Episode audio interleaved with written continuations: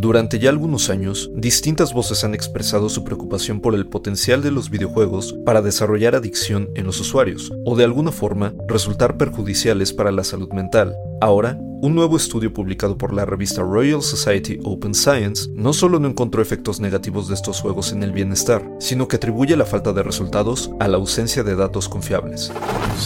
Institute.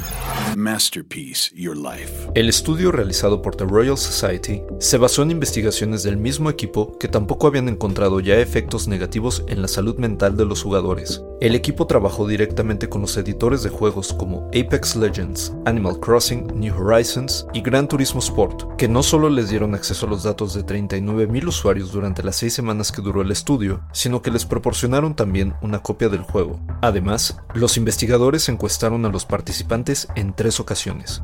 De acuerdo con un artículo en The Verge, el análisis encontró que pasar más o menos tiempo jugando juegos no tiene un impacto negativo ni positivo sobre cómo se siente el usuario y al mismo tiempo cómo se sentía este no tuvo mayor impacto en la cantidad de tiempo que la gente pasaba jugando. Una persona tendría que jugar por 10 horas más al día de lo habitual para notar algún cambio en su bienestar. Así, los juegos no dañan la salud mental, pero tampoco la ayudan.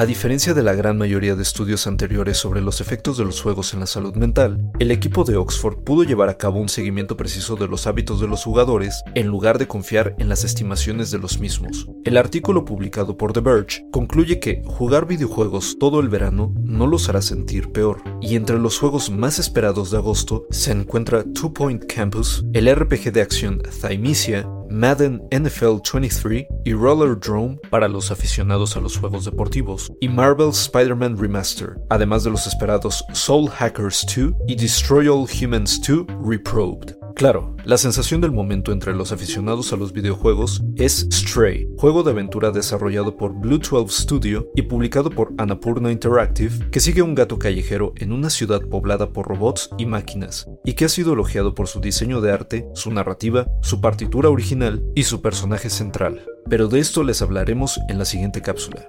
Guión de Antonio Camarillo, con información de The Verge, el periódico británico The Guardian y la revista de la Royal Society Open Science. Y grabando desde casa, Arturo Pedraza. Nos escuchamos en la próxima cápsula SAE.